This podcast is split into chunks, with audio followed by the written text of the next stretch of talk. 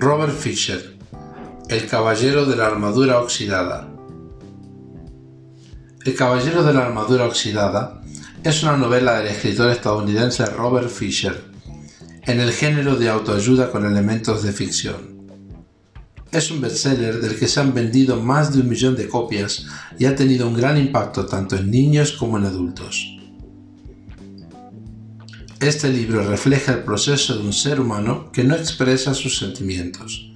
Los cambios y los sentimientos que un hombre con corazón debería tener están reflejados en los castillos que tiene que atravesar y la confianza que debe tener para hacerlo.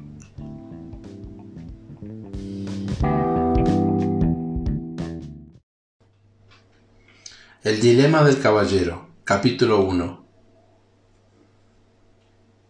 Hace ya mucho tiempo, en una tierra muy lejana, vivía un caballero que pensaba que era bueno, generoso y amoroso. Hacía todo lo que suelen hacer los caballeros buenos, generosos y amorosos. Luchaba contra sus enemigos, que eran malos, mezquinos y odiosos, mataba dragones y rescataba damiselas en apuros. Cuando en el asunto de la caballería había crisis, tenía la mala costumbre de rescatar damiselas incluso cuando ellas no deseaban ser rescatadas. Y, debido a esto, aunque muchas damas le estaban agradecidas, otras tantas se mostraban furiosas con el caballero. Él lo aceptaba con filosofía. Después de todo, no se puede contentar a todo el mundo. Nuestro caballero era famoso por su armadura reflejaba unos rayos de luz tan brillantes que la gente del pueblo juraba no haber visto el sol salir en el norte o ponerse en el este cuando el caballero partía a la batalla. Y partía a la batalla con bastante frecuencia. Ante la mera mención de una cruzada, el caballero se ponía la armadura entusiasmado, montaba su caballo y cabalgaba en cualquier dirección. Su entusiasmo era tal que a veces partía en varias direcciones a la vez, lo cual no es nada fácil. Durante años, el caballero se esforzó en ser el número uno del reino. Siempre había otra batalla que ganar, otro dragón que matar y otra damisela que rescatar. El caballero tenía una mujer fiel y bastante tolerante, Julieta, que escribía hermosos poemas, decía cosas inteligentes y tenía debilidad por el vino. También tenía un hijo de cabellos dorados, Cristóbal, al que esperaba ver algún día convertido en un valiente caballero. Julieta y Cristóbal veían poco al caballero porque, cuando no estaba luchando en una batalla, matando dragones o rescatando damiselas, estaba ocupado probándose su armadura y admirando su brillo. Con el tiempo, el caballero se enamoró hasta tal punto de su armadura que se la empezó a poner para cenar y a menudo para dormir. Después de un tiempo, ya no se tomaba la molestia de quitársela para nada. Poco a poco, su familia se fue olvidando qué aspecto tenía sin ella. Ocasionalmente, Cristóbal le preguntaba a su madre qué aspecto tenía su padre, cuando esto sucedía, Julieta llevaba al chico hasta la chimenea y le señalaba el retrato del caballero. He aquí a tu padre, decía con un suspiro. Una tarde, mientras contemplaba el retrato, Cristóbal le dijo a su madre Ojalá pudiera ver a padre en persona. No puedes tenerlo todo, respondió bruscamente Julieta. Estaba cada vez más harta de tener tan solo una pintura como recuerdo del rostro de su marido, y estaba cansada de dormir mal por culpa del ruido metálico de la armadura. Cuando paraba en casa y no estaba absolutamente pendiente de su armadura, el caballero solía recitar monólogos sobre sus hazañas. Julieta y Cristóbal casi nunca podían decir una palabra. Cuando lo hacían, el caballero las acallaba, ya sea cerrando su visera o quedándose repentinamente dormido. Un día Julieta se enfrentó a su marido. Creo que amas más a tu armadura de lo que me amas a mí. Eso no es verdad, respondió el caballero. ¿Acaso no te amé lo suficiente como para rescatarte de aquel dragón e instalarte en este elegante castillo con paredes empedradas? Lo que tú amabas, dijo Julieta, espiando a través de la visera para poder ver sus ojos, era la idea de rescatarme. No me amabas realmente entonces y tampoco me amas realmente ahora. Sí que te amo, insistió el caballero abrazándola torpemente con su fría y rígida armadura, casi rompiéndole las costillas. Entonces quítate esa armadura para ver quién eres en realidad, le exigió. No puedo quitármela. Tengo que estar preparado para montar en mi caballo y partir en cualquier dirección, explicó el caballero. Si no te quitas la armadura, cogeré a Cristóbal, subiré a mi caballo y me marcharé de tu vida. Bueno, esto sí que fue un golpe para el caballero. No quería que Julieta se fuera. Amaba a su esposa y a su hijo y a su elegante castillo. Pero también amaba su armadura porque le mostraba a todos quién era él, un caballero bueno, generoso y amoroso. ¿Por qué no se daba cuenta Julieta de ninguna de estas cualidades? El caballero estaba inquieto. Finalmente tomó una decisión. Continuar llevando la armadura no valía la pena si por ello había de perder a Julieta y a Cristóbal. De mala gana, el caballero intentó quitarse el yelmo, pero no se movió. Tiró como a fuerza. Estaba muy enganchado. Desesperado, intentó levantar la visera, pero, por desgracia, también estaba atascada. Aunque tiró de la visera una y otra vez, no consiguió nada. El caballero caminó de arriba abajo con gran indignación. ¿Cómo podía haber sucedido esto? Quizás no era tan sorprendente encontrar el yelmo tascado, ya que no se le había quitado en años, pero la visera era otro asunto. La había abierto con regularidad para comer y beber. Pero bueno, si la había abierto esa misma mañana para desayunar huevos revueltos y cerdo en su salsa. Repentinamente el caballero tuvo una idea. Sin decir a dónde iba, salió corriendo hacia la tienda del herrero, en el patio del castillo. Cuando llegó el herrero estaba dando forma a una herradura con sus manos. Herrero, dijo el caballero, tengo un problema. Sois un problema, señor, dijo socarronamente el herrero con su tacto habitual. El caballero, que normalmente gustaba de bromear, arrugó el entrecejo. No estoy de humor para tus bromas en estos momentos. Estoy atrapado en esta armadura, vociferó al tiempo que golpeaba el suelo con el pie revestido de acero, dejándolo caer accidentalmente sobre el dedo gordo del pie del herrero. El herrero dejó escapar un aullido y, olvidando por un momento que el caballero era su señor, le propinó un brutal golpe en el yelmo. El caballero sintió tan solo una ligera molestia. El yelmo ni se movió. Inténtalo otra vez, ordenó el caballero, sin darse cuenta de que el herrero le había golpeado porque estaba enfadado. Con gusto, dijo el herrero, balanceando un martillo en venganza y dejándolo caer con fuerza sobre el yelmo del caballero. El yelmo ni siquiera se abolló. El caballero se sintió muy turbado. El herrero era, con mucho, el hombre más fuerte del reino. Si él no podía sacar al caballero de esa armadura, ¿quién podría? Como era un buen hombre, excepto cuando le aplastaban el dedo gordo del pie, el herrero percibió el pánico del caballero y sintió lástima. Estáis en una situación difícil, caballero, pero no os deis por vencido. Regresad mañana cuando yo haya descansado. Me habéis cogido al final de un día muy duro. Aquella noche la cena fue difícil. Julieta se enfadaba cada vez más a medida que iba introduciendo por los edificios de la visera del caballero la comida que había tenido que triturar previamente. A mitad de la cena, el caballero le contó a Julieta que el herrero había intentado abrir la armadura, pero que había fracasado. No te creo, bestia ruidosa, gritó al tiempo que estrellaba el plato de puré de estofado de paloma contra su yelmo. El caballero no sintió nada. Solo cuando la salsa comenzó a chorrear por los orificios de la visera, se dio cuenta de que le habían dado en la cabeza. Tampoco había sentido el martillo del herrero aquella tarde. De hecho, ahora que lo pensaba, su armadura no le deja sentir apenas nada. Y la había llevado durante tanto tiempo que había olvidado cómo se sentían las cosas sin ella. El caballero se entristeció mucho porque Julieta no creía que estaba intentando quitarse la armadura. El herrero y él lo habían intentado, y lo siguieron intentando durante varios días sin éxito. Cada día el caballero se deprimía más y Julieta estaba cada vez más fría. Finalmente, el caballero admitió que los esfuerzos del herrero eran vanos. Vaya con el hombre más fuerte del reino. Ni siquiera puedes abrir este montón de lata gritó con frustración. Cuando el caballero regresó a casa, Julieta le chilló.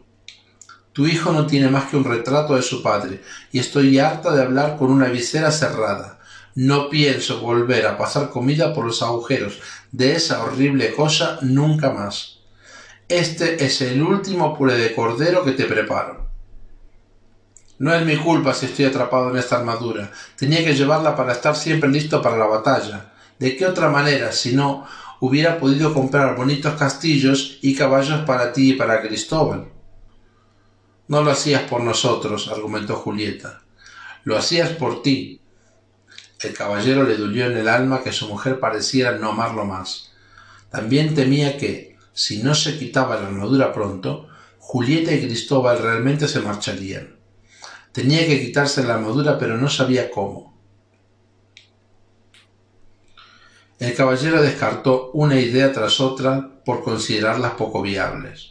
Algunos planes eran realmente peligrosos. Sabía que cualquier caballero que se plantease fundir su armadura con la antorcha de un castillo, o congelarla saltando a un foso helado, o hacerla explotar con un cañón, estaba seriamente necesitado de ayuda. Incapaz de encontrar ayuda en su propio reino, el caballero decidió buscar en otras tierras. En algún lugar debe haber alguien que me pueda ayudar a quitarme esta armadura, pensó. Desde luego, echaría de menos a Julieta, Cristóbal y al elegante castillo. También temía que en su ausencia Julieta encontrara el amor en brazos de otro caballero, uno que estuviera deseoso de quitarse la armadura y de ser como un padre para Cristóbal. Sin embargo, el caballero tenía que irse, así que una mañana muy temprano montó en su caballo y se alejó cabalgando. No osó mirar atrás por miedo a cambiar de idea. Al salir de la provincia, el caballero se detuvo para despedirse del rey, que había sido muy bueno con él. El rey vivía en un grandioso castillo en la cima de una colina del barrio elegante. Al cruzar el puente levadizo y entrar en el patio, el caballero vio al bufón sentado con las piernas cruzadas, tocando la flauta. El bufón se llamaba Bolsa Alegre, porque llevaba sobre un hombro una bolsa con los colores del arco iris llena de artilugios para hacer reír o sonreír a la gente. Había extrañas cartas que utilizaba para adivinar el futuro de las personas, cuentas de vivos colores que hacía aparecer y desaparecer, y graciosas marionetas que usaba para divertir a su audiencia. Hola, Bolsa Alegre, dijo el caballero, he venido a decirle adiós al rey. El bufón miró hacia arriba. El rey se acaba de ir. No hay nada que él os pueda decir. ¿A dónde ha ido? preguntó el caballero. A una cruzada ha partido. Si lo esperáis, vuestro tiempo habréis perdido. El caballero quedó decepcionado por no haber podido ver al rey y perturbado por no poder unirse a él en la cruzada. Oh, suspiró podría morir de inanición dentro de esa armadura antes de que el rey llegara. El caballero sintió ganas de dejarse caer de su montura, pero por supuesto la armadura se lo impedía. Sois una imagen triste de ver. No con todo vuestro poder vuestra situación podréis resolver. No estoy de humor para tus insultantes rimas, ladró el caballero, tenso, dentro de su armadura. ¿No puedes tomarte los problemas de alguien seriamente por una vez? Con una clara y lírica voz, Bolsa Alegre cantó. A mí los problemas no me han de afectar, son oportunidades para criticar. Otra canción cantaría si fueras tú el que estuviera atrapado aquí, gruñó el caballero. Bolsa Alegre continuó. A todos alguna armadura nos tiene atrapados, solo que la vuestra ya la habéis encontrado. No tengo tiempo para quedarme a oír tus tonterías. Tengo que encontrar la manera de salir de esta armadura. Y dicho esto, el caballero se dispuso a partir, pero Bolsalegre le llamó. Hay alguien que pueda ayudaros, caballero, a sacar a la luz vuestro yo verdadero. El caballero detuvo su caballo bruscamente y emocionado regresó hacia Bolsalegre. ¿Conoces a alguien que me pueda sacar esta armadura? ¿Quién es? Tenéis que ver al mago Merlín, así lograréis ser libre al fin. Merlín, el único Merlín del que he oído hablar es el gran sabio, el maestro del rey Arturo. Sí, sí, el mismo es. Merlín solo hay uno, ni dos ni tres. Pero no puede ser, exclamó el caballero. Merlín y el rey Arturo vivieron hace muchos años. Bolsalegre replicó, es verdad, pero aún vive ahora. En los bosques el sabio mora. Pero esos bosques son tan grandes, dijo el caballero, ¿cómo lo encontraré ahí? Bolsalegre sonrió. Aunque muy difícil ahora os parece, cuando el alumno está preparado, el maestro aparece. Ojalá Merlín apareciera pronto. Voy a buscarlo a él, dijo el caballero estiró el brazo y le dio la mano a Bolsa Alegre en señal de gratitud, y por poco tritura los dedos del bufón con el guantelete. Bolsa Alegre dio un grito. El caballero soltó rápidamente la mano del bufón. Lo siento. Bolsa Alegre se frotó los magullados dedos. Cuando la armadura desaparezca y estéis bien, sentiréis el dolor de los otros también. Me voy, dijo el caballero. Hizo girar su caballo y abrigando nuevas esperanzas en su corazón, se alejó galopando.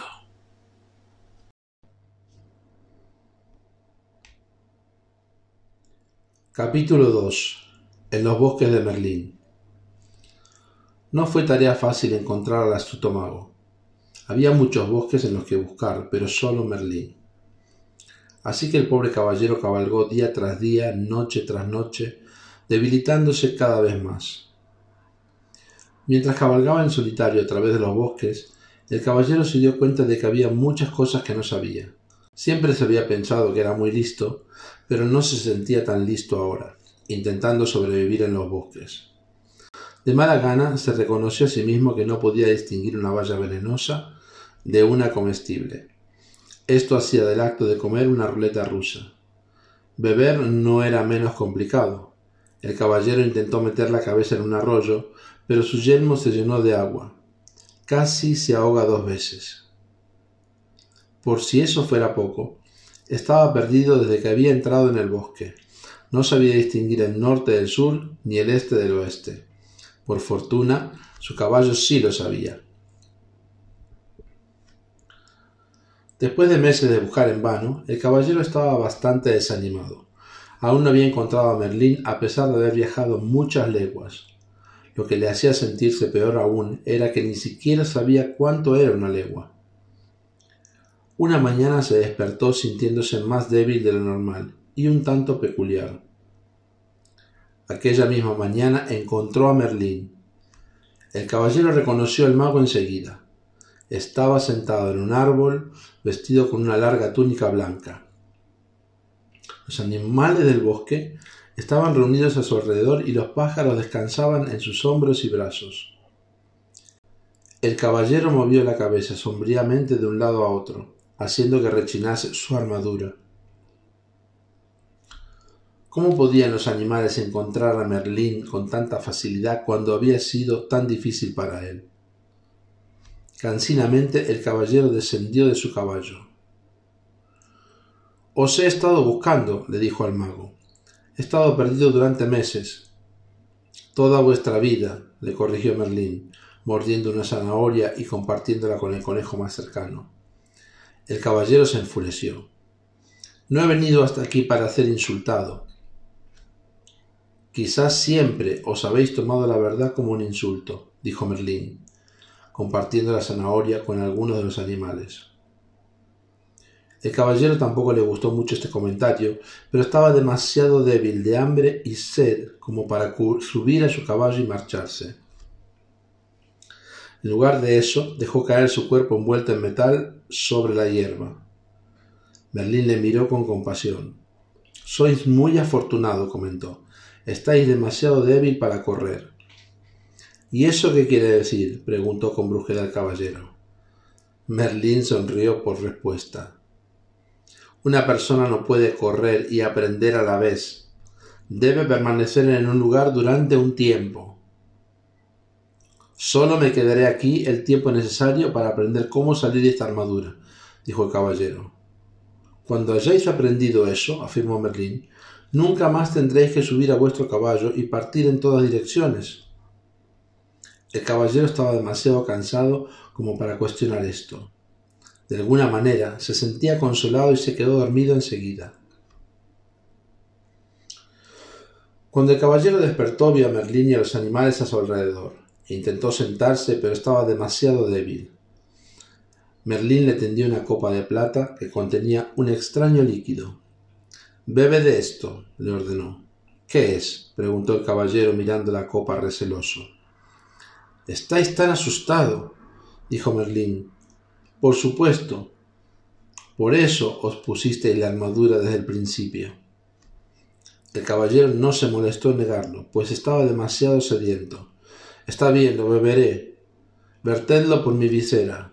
No lo haré. Es demasiado valioso para desperdiciarlo. Rompió una caña, puso un extremo en la copa y deslizó el otro por uno de los orificios de la visera del caballero. Esta es una gran idea, dijo el caballero. Yo lo llamo pajita, replicó Merlín. ¿Por qué? ¿Y por qué no? El caballero se encogió de hombros y sorbió el líquido por la caña.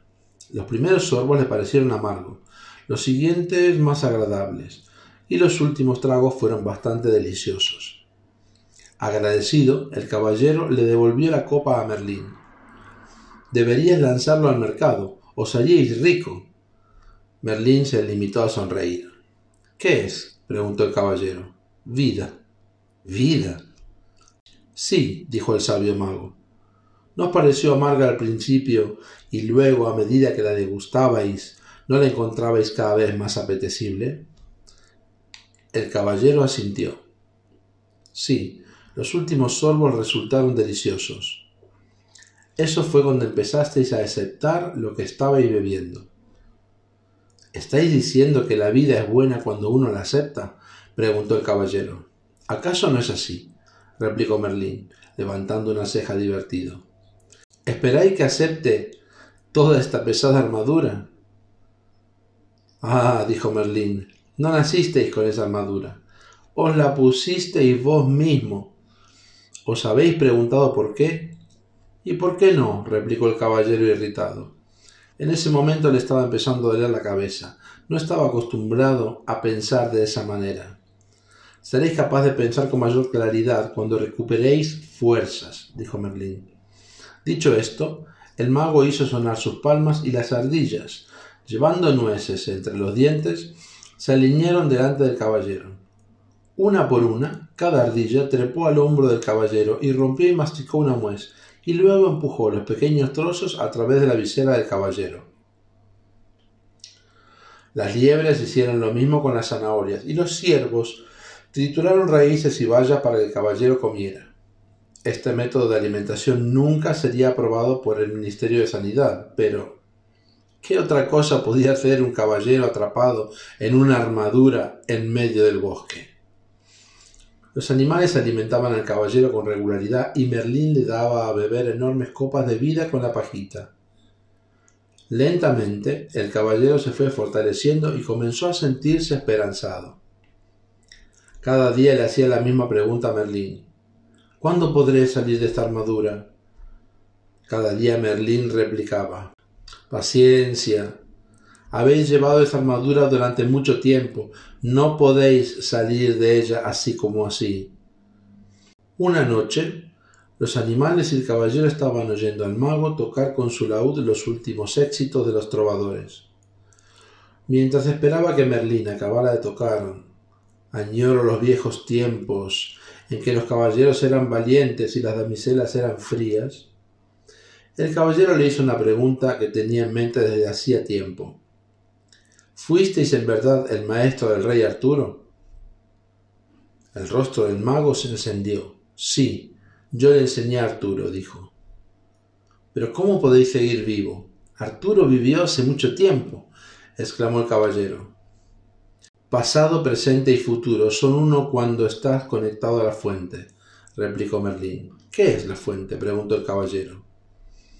Es el poder misterioso e invisible, que es el origen de todo. No entiendo, dijo el caballero.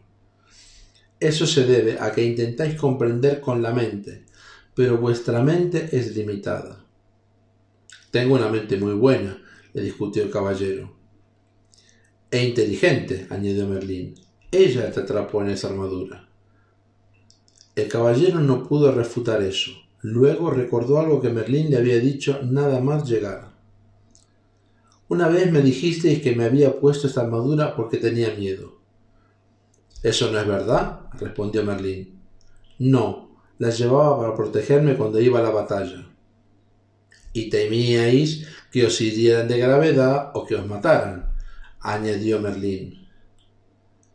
¿Acaso no lo teme todo el mundo? Merlín negó con la cabeza. ¿Y quién os dijo que teníais que ir a la batalla?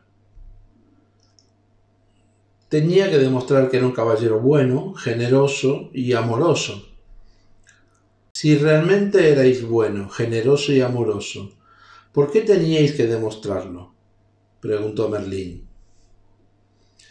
El caballero eludió tener que pensar en eso de la misma manera que solía eludir todas las cosas. Se puso a dormir. A la mañana siguiente despertó con un pensamiento elevado en su mente. ¿Era posible que no fuese bueno, generoso y amoroso? Decidió preguntárselo a Merlín. ¿Qué pensáis vos? replicó Merlín. ¿Por qué siempre respondéis a una pregunta con otra pregunta? ¿Y por qué siempre buscáis que otros os respondan vuestras preguntas? El caballero se marchó enfadado, maldiciendo a Merlín entre dientes. Ese Merlín, masculló, hay veces que realmente me saca de mi armadura. Con un ruido seco el caballero dejó caer su pesado cuerpo debajo de un árbol para reflexionar sobre las preguntas del mago. ¿Qué pensaba en realidad? Podría ser, dijo en voz alta a nadie en particular, que yo no fuera bueno, generoso y amoroso. Podría ser, dijo una vocecita. Si no, ¿por qué estáis sentados sobre mi cola? ¿Eh? El caballero miró hacia abajo y vio una pequeña ardilla sentada a su lado, es decir, a casi toda la ardilla. Su cola estaba escondida. Oh, perdona, dijo el caballero moviendo rápidamente la pierna para que la ardilla pudiera recuperar su cola. Espero no haberte hecho daño. No veo muy bien con esta visera en mi camino. No lo dudo, replicó la ardilla sin ningún resentimiento en la voz.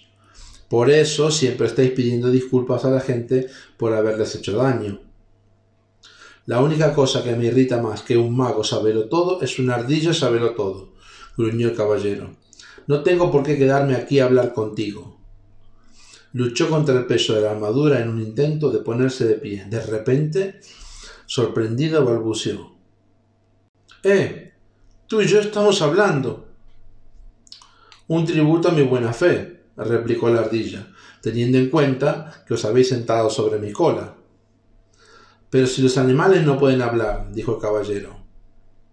Oh, claro que pueden, dijo la ardilla. Lo que sucede es que la gente no escucha. El caballero movió la cabeza perplejo. ¿Me has hablado antes?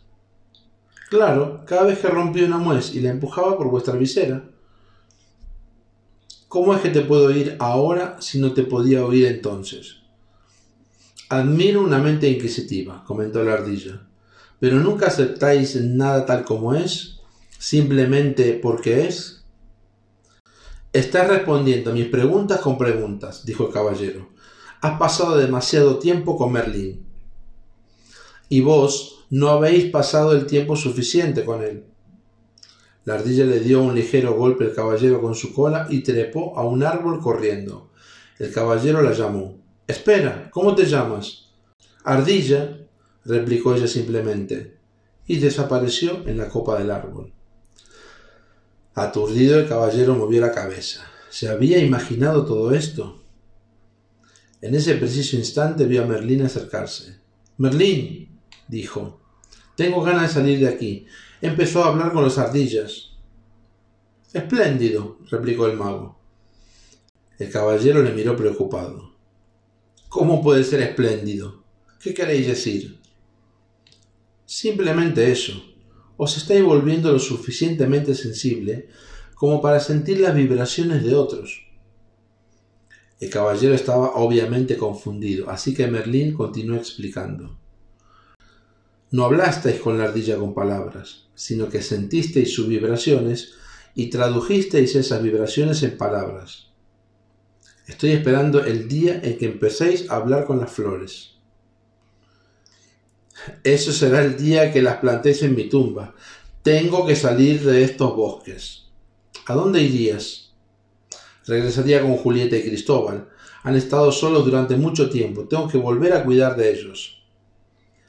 ¿Cómo podéis cuidar de ellos si ni siquiera podéis cuidar de vos mismo? preguntó Merlín.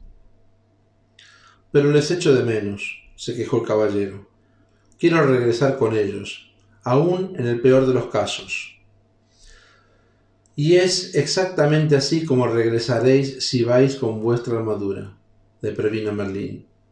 El caballero miró a Merlín con tristeza. No quiero esperar a quitarme la armadura. Quiero volver ahora y ser un marido bueno, generoso y amoroso para Julieta, y un gran padre para Cristóbal. Merlín asintió comprensivo. Le dijo al caballero que regresar para dar de sí mismo era un maravilloso regalo. Sin embargo, añadió, un don, para ser un don, debe ser aceptado. De no ser así, es como una carga para las personas. ¿Queréis decir que quizá no quieran que regrese? preguntó el caballero sorprendido. Seguramente me darían otra oportunidad. Después de todo, yo soy uno de los mejores caballeros del reino. Quizás esta armadura sea más gruesa de lo que parece, dijo Merlín con suavidad. El caballero reflexionó sobre esto. Recordó las eternas quejas de Julieta porque él se iba a la batalla tan a menudo, por la atención que le prestaba su armadura y por su visor cerrado y su costumbre de quedarse dormido para no oír las palabras. Quizá Julieta no quisiera volver con él, pero Cristóbal sí querría. ¿Por qué no mandarle una nota a Cristóbal y preguntárselo? sugirió Merlín. El caballero estuvo de acuerdo en que era una buena idea, pero ¿cómo podía hacerle llegar una nota a Cristóbal?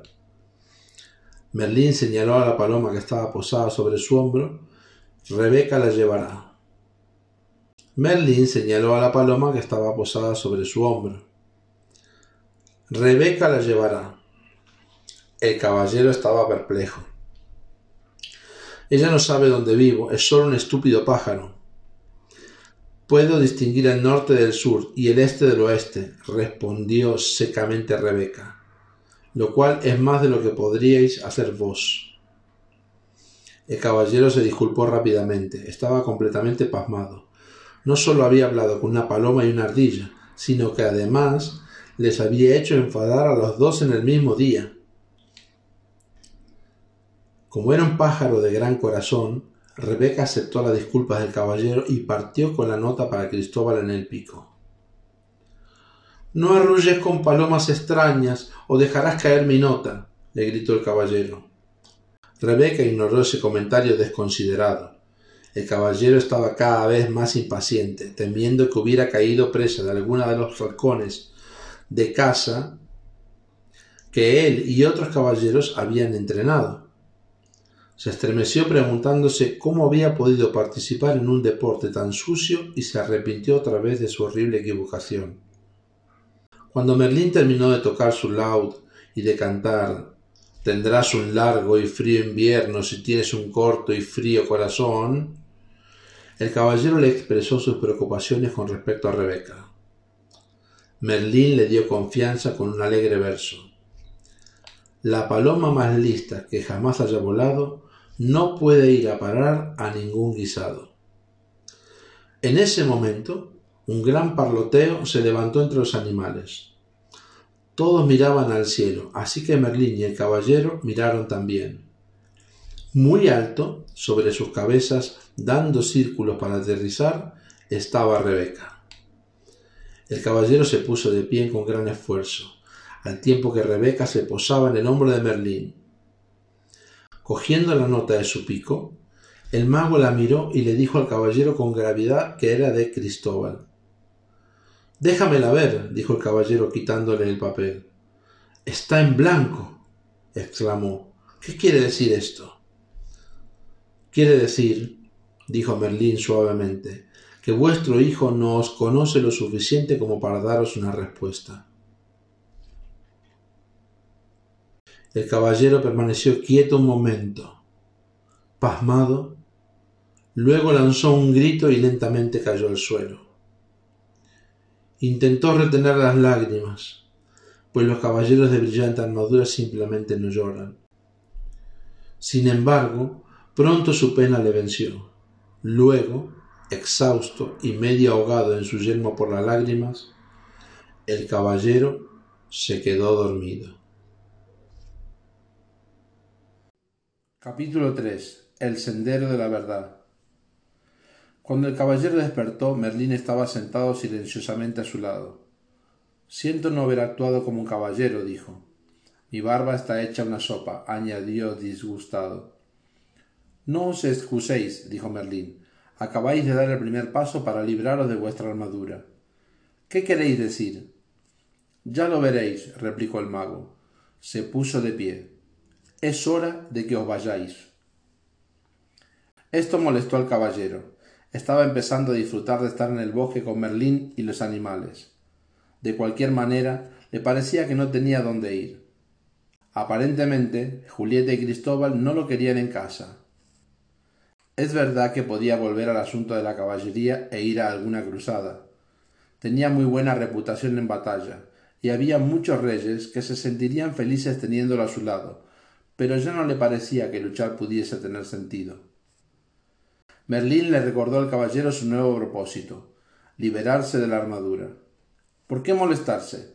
preguntó el caballero ásperamente. A Julieta y a Cristóbal les da igual si yo me la quito o no. Hacedlo por vos mismo, sugirió Merlín. El estar atrapado dentro de todo ese acero os ha causado muchos problemas, y las cosas empeorarán con el paso del tiempo, Incluso podríais morir a causa de una neumonía por culpa de una barba empapada. Supongo que sí. Mi barba se ha convertido en un fastidio, replicó el caballero. Estoy cansado de cargar con ella y estoy harto de comer papillas. Ahora que lo pienso, ni siquiera me puedo rajar la espalda cuando me pica. ¿Y cuándo fue la última vez que sentisteis el calor de un beso, olisteis la fragancia de una flor, o escuchasteis una hermosa melodía sin que vuestra armadura se interpusiera entre vosotros. ya ni me acuerdo, murmuró el caballero con tristeza. Tenéis razón, Merlín. Tengo que librarme de esta armadura por mí mismo. No podéis continuar viviendo y pensando como lo habíais hecho hasta ahora, dijo Merlín. Fue así como os quedasteis atrapado en ese montón de acero al principio. Pero ¿cómo puedo cambiar eso? Preguntó el caballero intranquilo. No es tan fácil como parece, explicó Merlín, conduciendo al caballero hacia un sendero. Este es el sendero que seguisteis para llegar a estos bosques. Yo no seguí ningún sendero, dijo el caballero. Estuve perdido durante meses. La gente no suele percibir el sendero por el que transita, replicó Merlín. ¿Quieres decir que el sendero estaba ahí, pero yo no lo podía ver? Sí, y podéis regresar por el mismo, si así lo deseáis, pero conduce a la deshonestidad, la avaricia, el odio, los celos, el miedo y la ignorancia. ¿Estáis diciendo que yo soy todo eso? preguntó el caballero indignado. En algunos momentos sois algunas de esas cosas, admitió Merlín en voz baja. El mago señaló hacia otro sendero. Era más estrecho que el primero y muy empinado. Parece una escalada difícil, observó el caballero. Ese, dijo Merlín asintiendo. Es el sendero de la verdad. Se vuelve más empinado a medida que se acerca a la cima de una lejana montaña. El caballero contempló el empinado camino sin entusiasmo. No estoy seguro de que valga la pena. ¿Qué conseguiré cuando llegue a la cima? Se trata de lo que no tendréis, explicó Merlín. Vuestra armadura. El caballero reflexionó sobre esto. Si regresaba por el mismo camino por el que había venido, no tendría esperanza de librarse de su armadura y probablemente moriría de soledad y fatiga. La única manera de quitarse la armadura era, por lo visto, seguir el sendero de la verdad, aunque pudiese, en tal caso, morir intentando trepar hacia la empinada montaña. El caballero observó el difícil sendero que tenía delante, luego miró hacia abajo y contempló el acero que cubría su cuerpo. Está bien, dijo con resignación. Probaré el sendero de la verdad. Merlín asintió. Vuestra decisión de transitar un sendero desconocido, teniendo que cargar con una pesada armadura, requiere mucho coraje. El caballero sabía que tenía que comenzar de inmediato, porque si no, podría cambiar de opinión. Iré a buscar mi fiel caballo, dijo. Oh, no, rebatió Merlín, moviendo la cabeza de lado a lado. El camino tiene partes demasiado estrechas para que un caballo pueda pasar. Tendréis que ir a pie. Horrorizado, el caballero se dejó caer sobre una roca. Creo que prefiero morir por culpa de una barba empapada, dijo, perdiendo todo el coraje con una rapidez impresionante. No tendrás que viajar solo, le dijo Merlín. Ardilla os acompañará. ¿Qué pretendéis? ¿Que cabalgue sobre una ardilla? preguntó el caballero, asustado ante la idea de tener por compañera en tan arduo viaje a un animal sábelo todo. Puede que no me puedas montar, dijo la ardilla, pero me necesitaréis para que os ayude a comer. ¿Quién si no masticará las nueces para vos y la pasará por vuestra visera? Cuando Rebeca oyó la conversación, voló desde un árbol cercano y se posó en el hombro del caballero. Yo también os acompañaré. He estado en la cima de la montaña y conozco el camino, dijo. La buena disposición que mostraban los dos animales para ayudarle proporcionó al caballero el coraje que necesitaba. Bueno, bueno, se dijo, uno de los principales caballeros del reino necesitando que una ardilla y un pájaro le den coraje. Se puso de pie con gran esfuerzo, indicándole a Merlín que estaba listo para comenzar el viaje. Mientras caminaban por el sendero, el mago sacó una exquisita llave dorada de su cuello y se la dio al caballero. Esta llave abrirá las puertas de tres castillos que bloquearán vuestro camino. Lo sé, gritó el caballero. Habrá una princesa en cada castillo y mataré al dragón que la retiene y la rescataré. Basta. lo interrumpió Merlín. No habrá princesas en ninguno de estos castillos, e incluso si las hubiese, en estos momentos no estáis capacitado para rescatar a ninguna. Tenéis que aprender a salvaros vos primero. Tras la reprimenda, el caballero permaneció en silencio, mientras Merlín continuaba. El primer castillo se llama Silencio el segundo conocimiento y el tercero voluntad y osadía. Una vez hayáis entrado en ellos, encontraréis la salida sólo cuando hayáis aprendido lo que habéis ido a aprender. Desde el punto de vista del caballero esto no parecía tan divertido como rescatar princesas. Además, en aquel momento, visitar castillos no era lo que más le apetecía. ¿Por qué no puedo simplemente rodear los castillos? preguntó malhumorado. Si lo hacéis, os extraviaréis del sendero y seguramente os perderéis. La única manera de llegar a la cima de la montaña es atravesando los castillos, dijo Merlín firmemente. El caballero suspiró profundamente mientras contemplaba la empinada y estrecha senda. Desaparecía entre los altos árboles que sobresalían hacia unas nubes bajas. Presintió que este viaje sería mucho más difícil que una cruzada. Merlín sabía lo que el caballero estaba pensando. Sí, afirmó, es una batalla diferente la que tendréis que librar en el sendero de la verdad. La lucha será aprender a amaros. ¿Cómo haré eso? preguntó el caballero. Empezaréis por aprender a conoceros, respondió Merlín.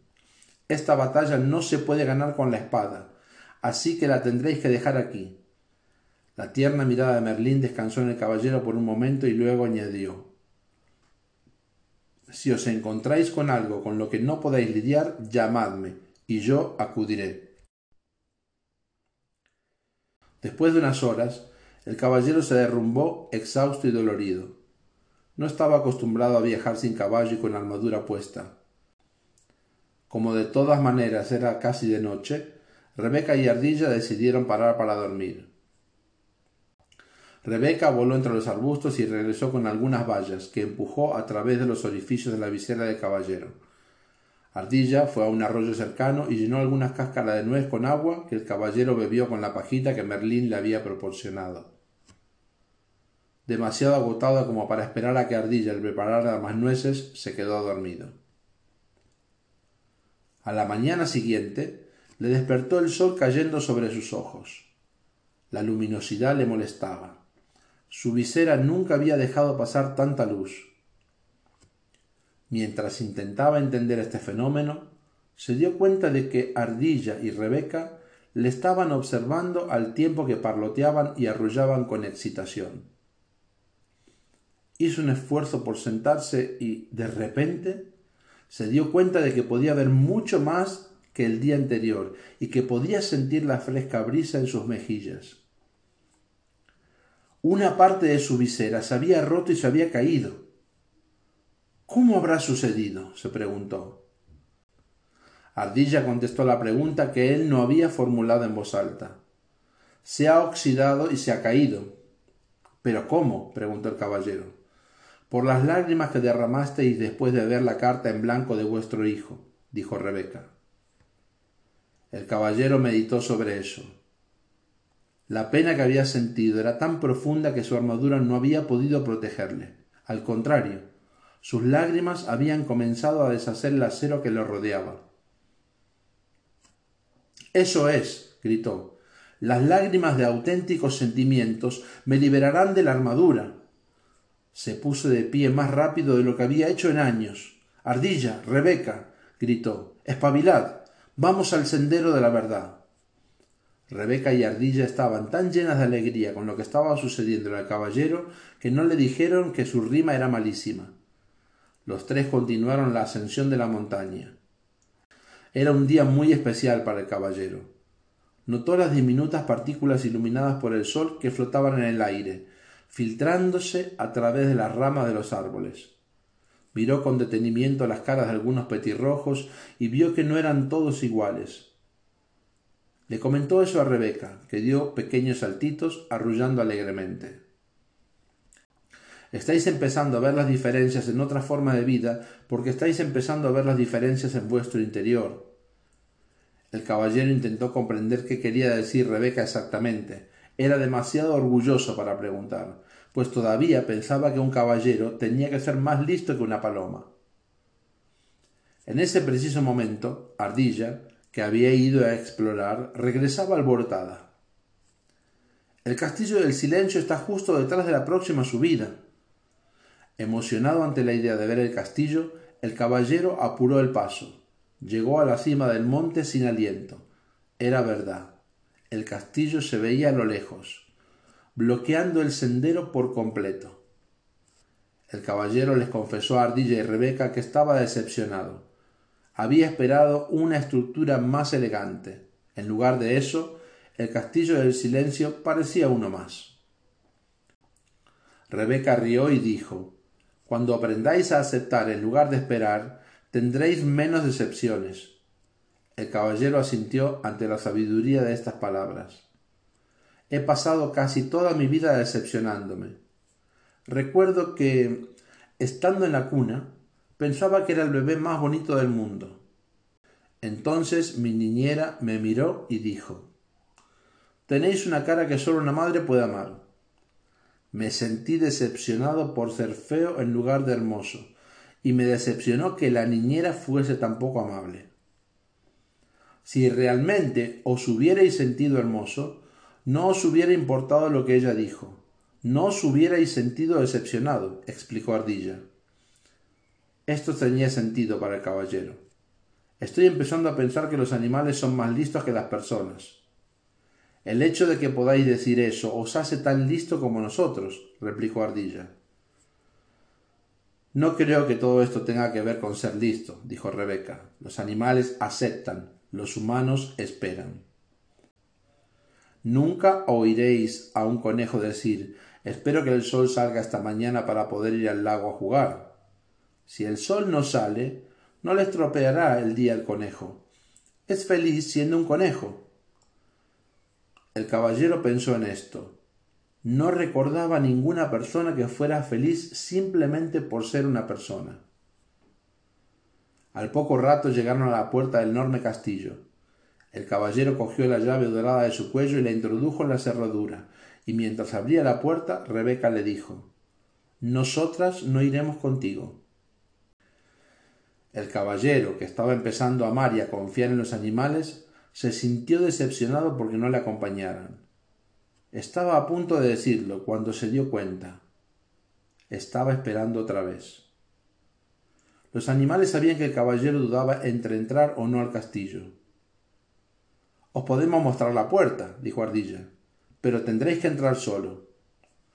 Al alejarse volando, Rebeca le llamó alegremente.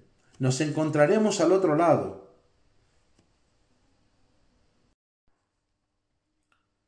Capítulo 4 el castillo del silencio. Abandonado a su suerte, el caballero asomó la cabeza con precaución por la puerta del castillo. Las rodillas le temblaban ligeramente, por lo que producía un ruido metálico a causa de su armadura. Como no quería parecer una gallina frente a una paloma en caso de que Rebeca pudiera verle, reunió fuerzas y entró valientemente cerrando la puerta a sus espaldas. Por un momento deseó no haber dejado atrás su espada, pero Merlín le había prometido que no tendría que matar dragones, y el caballero confiaba en el mago. Entró en la enorme antesala del castillo y miró a su alrededor. Solo vio el fuego que ardía en una enorme chimenea de piedra en uno de los muros y tres alfombras en el suelo. Se sentó en la alfombra más cercana al fuego. El caballero pronto se dio cuenta de dos cosas. Primero, parecía no haber ninguna puerta que lo condujera fuera de la habitación, hacia otras áreas del castillo. Segundo, había un extraordinario y aterrador silencio. Se sobresaltó al notar que el fuego ni siquiera chasqueaba.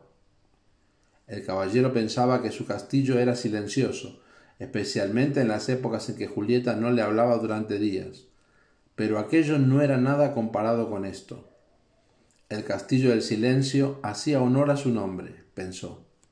Jamás en su vida se había sentido tan solo. De repente, el caballero se sobresaltó por el sonido de una voz familiar a sus espaldas. Hola, caballero. El caballero se giró y se sorprendió al ver al rey aproximarse desde una esquina lejana de la habitación. Rey, dijo con la voz entrecortada, ni siquiera os había visto. ¿Qué estáis haciendo aquí? Lo mismo que vos, caballero, buscando la puerta. El caballero miró a su alrededor otra vez. No veo ninguna puerta. Uno no puede ver realmente hasta que comprende, dijo el rey. Cuando comprendáis lo que hay en esta habitación, podréis ver la puerta que conduce a la siguiente. Definitivamente eso espero, rey, dijo el caballero. Me sorprende veros aquí. Había oído que estabais en una cruzada.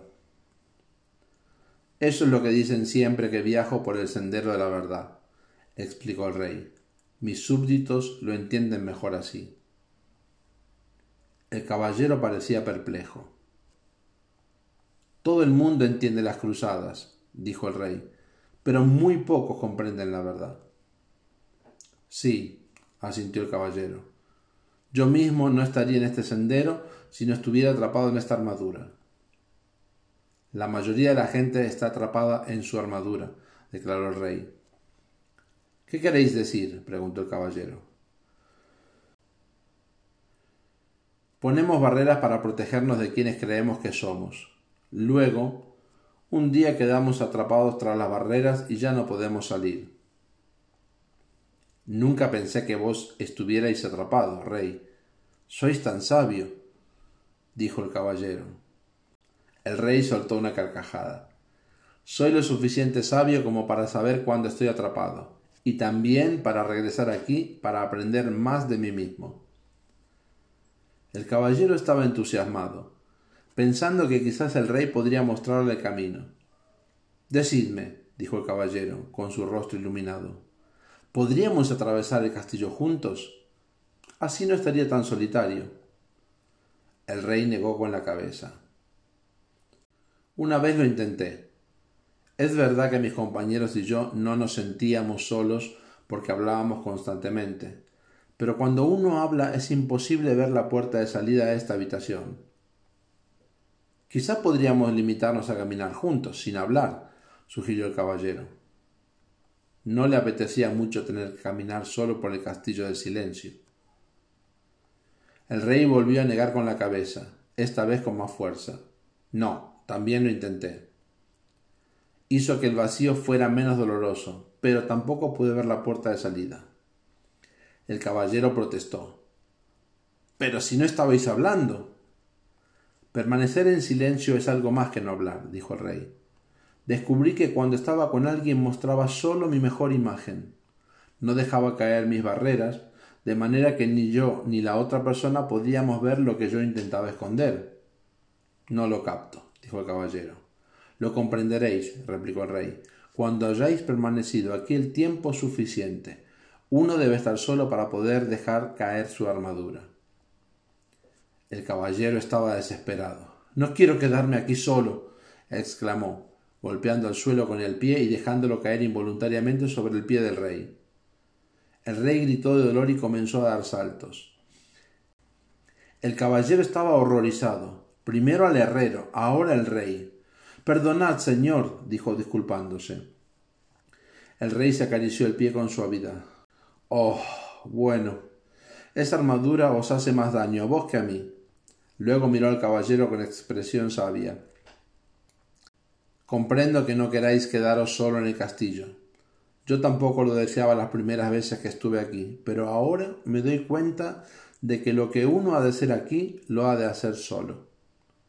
Dicho esto, se alejó cojeando al tiempo que decía Ahora debo irme. Perplejo, el caballero preguntó ¿A dónde vais? La puerta está por aquí. Esa puerta es solo de entrada. La puerta que lleva a la siguiente habitación está en la pared más lejana. La vi, por fin, cuando vos entrabais, dijo el rey. ¿Qué queréis decir que por fin la visteis? ¿No recordabais dónde estaba las otras veces que estuvisteis aquí? preguntó el caballero, sin comprender por qué el rey continuaba viniendo. Uno nunca acaba de viajar por el sendero de la verdad. Cada vez que vengo, a medida que voy comprendiendo cada vez más, encuentro nuevas puertas. El rey se despidió con la mano. Trataos bien, buen amigo. Aguardad, por favor, le suplicó el caballero. El rey se volvió y le miró con compasión. ¿Sí? El caballero, que no podía hacer que tambalease de la resolución del rey, pidió ¿Hay algún consejo que me podáis dar antes de iros? El rey lo pensó por un momento, luego respondió este es un nuevo tipo de cruzada para vos, querido caballero, una que requiere más coraje que todas las otras batallas que habéis conocido antes. Si lográis reunir las fuerzas necesarias y quedaros para hacer lo que tenéis que hacer aquí, será vuestra mayor victoria. Dicho esto, el rey se giró y estirando el brazo como para abrir una puerta, desapareció en la pared, dejando al caballero mirando con incredulidad. El caballero corrió al sitio donde había estado el rey esperando que de cerca también pudiera ver la puerta. Al encontrar tan solo lo que parecía ser una pared sólida, comenzó a caminar por toda la habitación. Lo único que el caballero podía oír era el sonido de su armadura resonando por todo el castillo.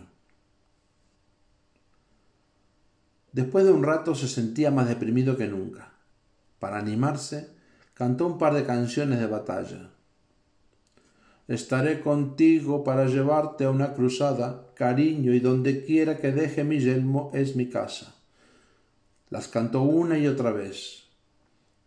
A medida que su voz se fue cansando, la quietud comenzó a ahogar su canto, envolviéndolo en el silencio más absoluto.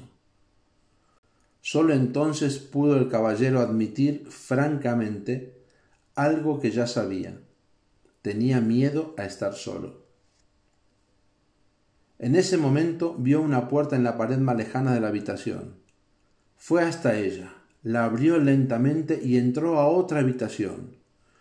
Esta otra sala se parecía mucho a la anterior, solo que era más pequeña. También ésta estaba vacía de todo sonido. Para pasar el tiempo, el caballero comenzó a hablar consigo mismo. Decía cualquier cosa que le venía a la mente. Habló de cómo era de pequeño y de qué manera era diferente de los otros niños que conocía.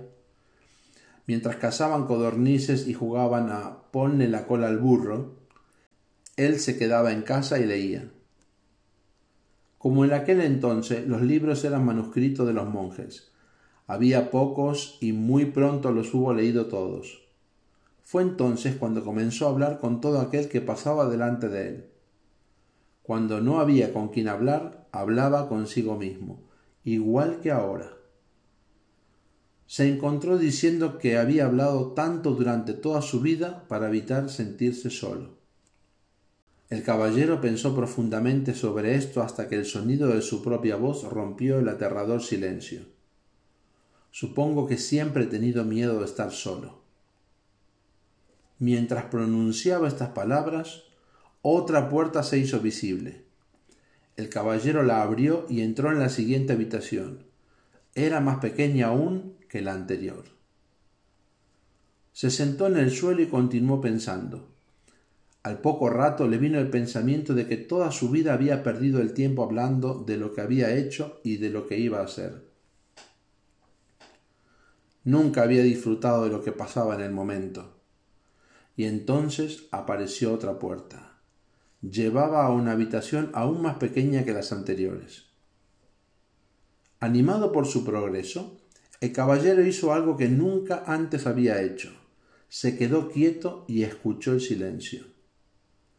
Se dio cuenta de que durante la mayor parte de su vida no había escuchado realmente a nadie ni a nada. El sonido del viento, de la lluvia, el sonido del agua que corre por los arroyos, habían estado siempre ahí, pero en realidad nunca los había oído. Tampoco había oído a Julieta cuando ella intentaba decirle cómo se sentía, especialmente cuando estaba triste. Le hacía recordar que él también estaba triste. De hecho, una de las razones por las que había decidido dejarse la armadura puesta todo el tiempo era porque así ahogaba la triste voz de Julieta. Todo lo que tenía que hacer era bajar la visera y ya no la oía.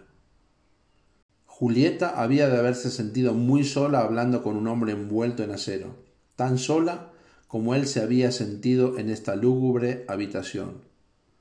Su propio dolor y su soledad afloraron. Comenzó a sentir el dolor y la soledad de Julieta también. Durante años la había obligado a vivir en un castillo de silencio. Se puso a llorar. El caballero lloró tanto que las lágrimas se derramaron por los agujeros de la visera y empaparon la alfombra que había debajo de él. Las lágrimas fluyeron hacia la chimenea y apagaron el fuego. En realidad toda la habitación había empezado a inundarse, y el caballero se hubiera ahogado si no fuera porque en ese preciso instante apareció otra puerta.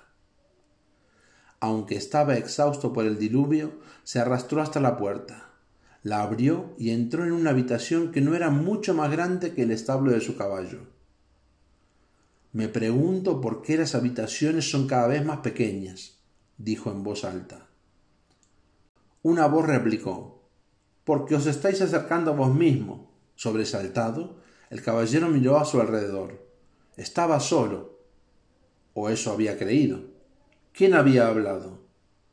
Tú has hablado, dijo la voz como una respuesta a su pensamiento. La voz parecía venir dentro de sí mismo. ¿Eso era posible? Sí es posible, respondió la voz. Soy tu verdadero yo. Pero si yo soy mi yo verdadero, protestó el caballero. Mírate, pronunció la voz con ligera aversión. Ahí sentado, medio muerto, dentro de un montón de lata, con la visera oxidada y la barba hecha en la sopa.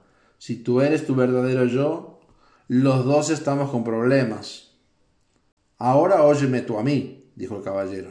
He vivido todos estos años sin oír una palabra sobre ti.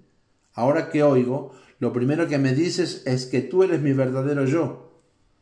¿Por qué no me habías hablado antes? He estado aquí durante años, replicó la voz, pero esta es la primera vez que estás lo suficientemente silencioso como para oírme. El caballero dudó.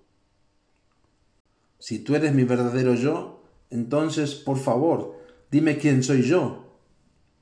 La voz replicó amablemente.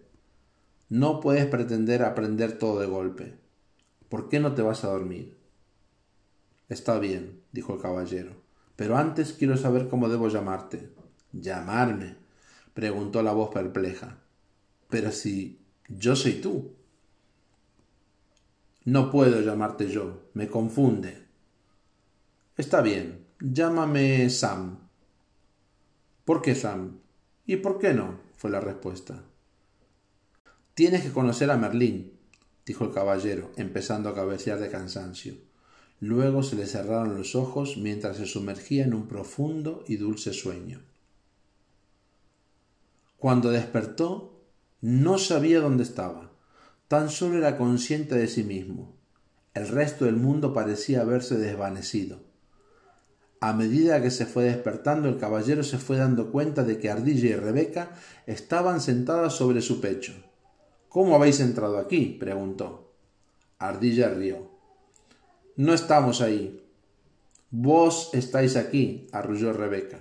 El caballero abrió más los ojos y se sentó.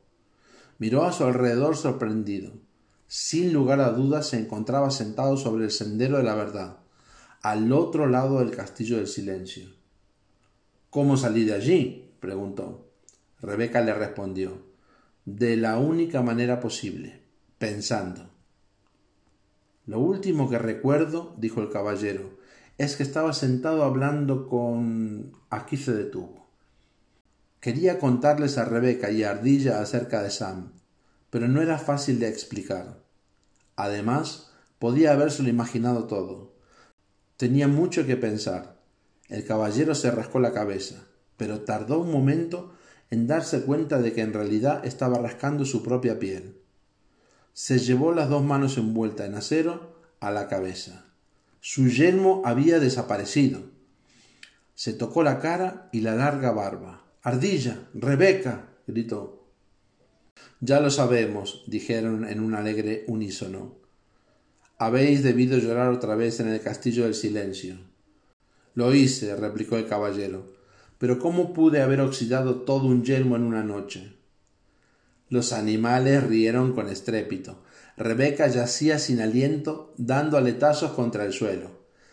Al caballero le pareció que estaba fuera de sus pajarillos. Exigió que le hicieran saber qué era tan gracioso. Ardilla fue la primera en recuperar el aliento. No estuvisteis solo una noche en el castillo.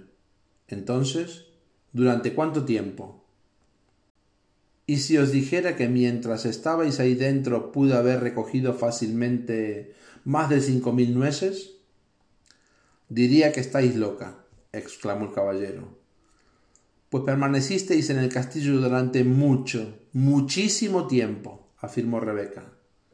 El caballero dejó caer la mandíbula incrédulo, miró hacia el cielo y con una resonante voz dijo Merlín, debo hablar con vos. Como había prometido, el mago apareció inmediatamente.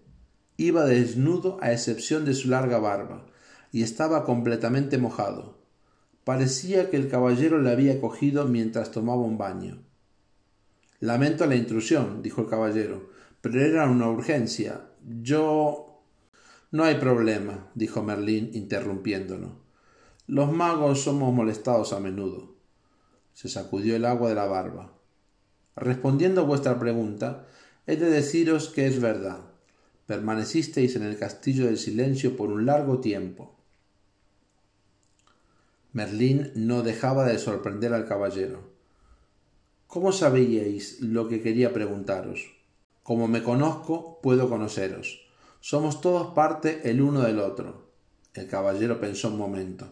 Estoy empezando a entender. He podido comprender el dolor de Julieta porque soy parte de ella. Sí, respondió Merlín. Por eso pudiste llorar por ella y por vos mismo. Fue la primera vez que derramasteis lágrimas por otra persona. El caballero le dijo a Merlín que se sentía orgulloso. El mago sonrió indulgente. Uno no debe sentirse orgulloso por ser humano. Tiene tan poco sentido como que Rebeca se sintiera orgullosa por poder volar. Rebeca nació con alas.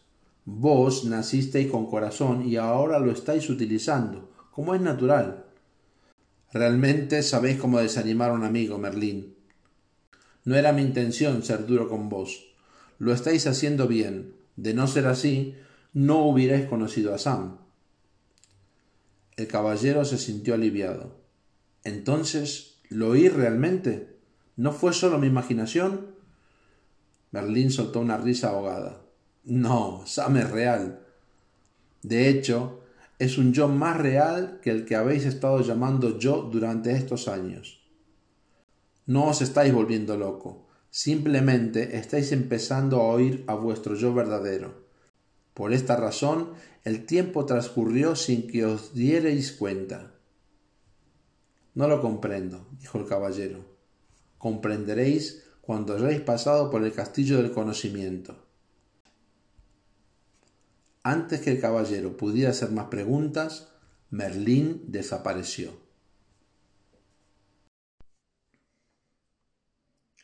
Capítulo 5 El castillo del conocimiento El caballero Ardilla y Rebeca continuaron el viaje por el sendero de la verdad en dirección al castillo del conocimiento.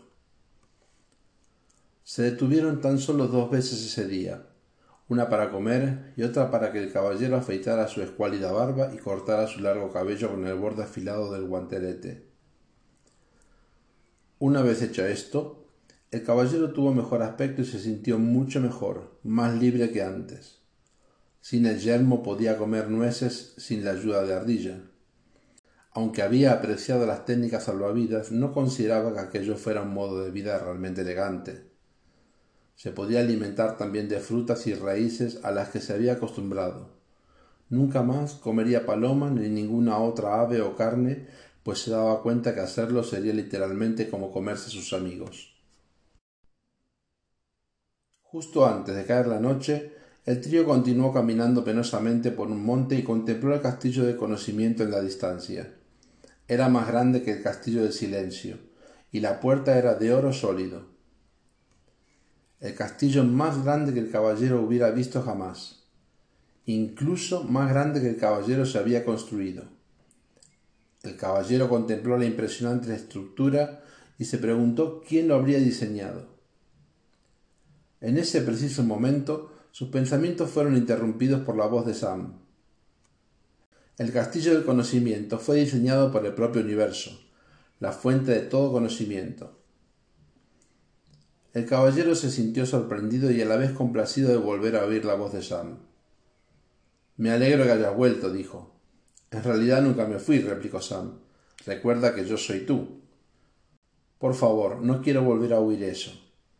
¿Qué te parezco ahora que me he afeitado y me he cortado el pelo? Es la primera vez que sacas provecho de ser esquilado, replicó Sam. El caballero rió con la broma de Sam. Le gustaba su sentido del humor. Si el castillo del conocimiento se asemejaba al castillo del silencio, estaría feliz de tener a Sam por compañía. El caballero, Rebeca y Ardilla cruzaron el puente levadizo por encima del foso y se detuvieron ante la dorada puerta. El caballero cogió la llave que colgaba de su cuello e hizo girar la cerradura. Al abrir la puerta, le preguntó a Rebeca y a Ardilla si se irían como lo habían hecho en el castillo del silencio. No, replicó Ardilla. El silencio es para uno, el conocimiento es para todos. El caballero se preguntó cómo era posible que se considerara a una paloma un blanco fácil. Los tres atravesaron la puerta y penetraron en la oscuridad tan densa que el caballero no podía ver ni su propia mano. El caballero buscó a tientas las acostumbradas antorchas que suelen estar en la entrada de los castillos, pero no había ninguna un castillo con puerta de oro y sin antorchas. Incluso los castillos de la zona barata tienen antorchas, refunfuñó el caballero, al tiempo que Ardilla lo llamaba. El caballero tanteó el camino hasta donde se encontraba ella, y vio que estaba señalando una inscripción que brillaba en la pared. Ponía El conocimiento es la luz que iluminará vuestro camino. Prefería una antorcha, pensó el caballero. Quien quiera que sea el que gestione este castillo está decidido a reducir la factura de la luz. Sam habló.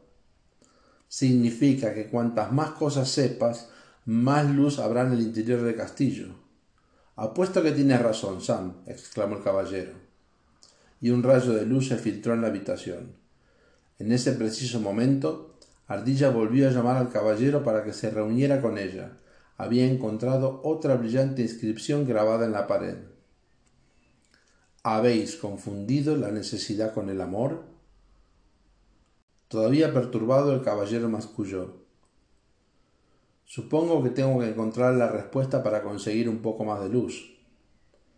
Lo estás cogiendo rápidamente, replicó Sam, a lo que el caballero respondió bufando. No tengo tiempo para jugar a preguntas y respuestas. Quiero encontrar mi camino por el castillo para poder llegar pronto a la cima de la montaña. Tal vez lo que tengáis que aprender aquí sea que tenéis todo el tiempo del mundo, sugirió Rebeca. El caballero no estaba de un ánimo muy receptivo y no tenía ganas de oír su filosofía. Por un momento consideró la posibilidad de internarse en la oscuridad del castillo e intentar atravesarlo, la negrura, sin embargo, era bastante intimidatoria y sin su espada se sentía temeroso. Le pareció que la única alternativa que le quedaba era intentar descifrar el significado de la inscripción. Suspiró y se sentó ante ella. La leyó una y otra vez. ¿Habéis confundido la necesidad con el amor? El caballero sabía que amaba a Julieta y a Cristóbal, aunque tenía que admitir que había amado más a Julieta antes de que le diera por ponerse bajo los toneles de vino y vaciar su contenido en su boca. Sam dijo Sí, amabais a Julieta y a Cristóbal, pero ¿no los necesitabais también? Supongo que sí, admitió el caballero. Había necesitado toda la belleza que Julieta le añadía a su vida con su inteligencia y su encantadora poesía también había necesitado las cosas agradables que ella solía hacer, como invitar amigos para que lo animaran después que se quedara atrapado en su armadura. Se acordó de las épocas en las que el asunto de la caballería había estado bajo mínimos y no se podía permitir comprar ropa nueva o contratar sirvientes. Julieta había confeccionado hermosos vestidos para la familia y había preparado deliciosos platos para el caballero y sus amigos. El caballero reconoció que Julieta había mantenido siempre el castillo muy limpio.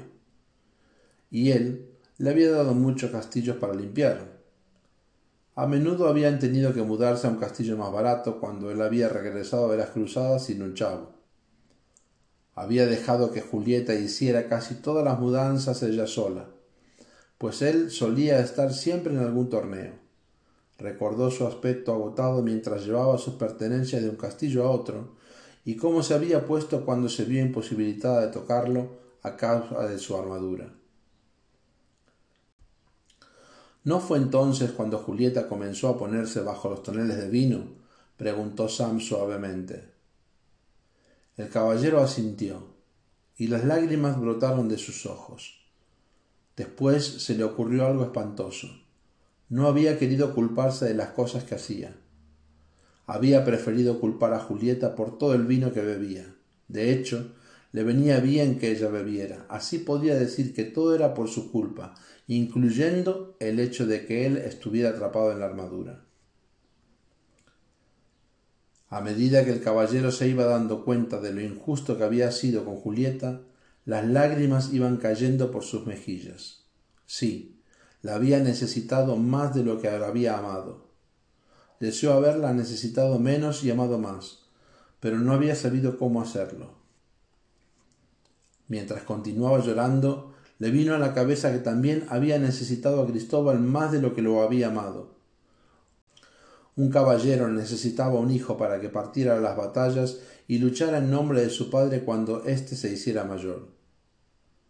Esto no quería decir que el caballero no amara a Cristóbal, pues amaba la belleza de su hijo, también disfrutaba oyéndole decir Te quiero, papá.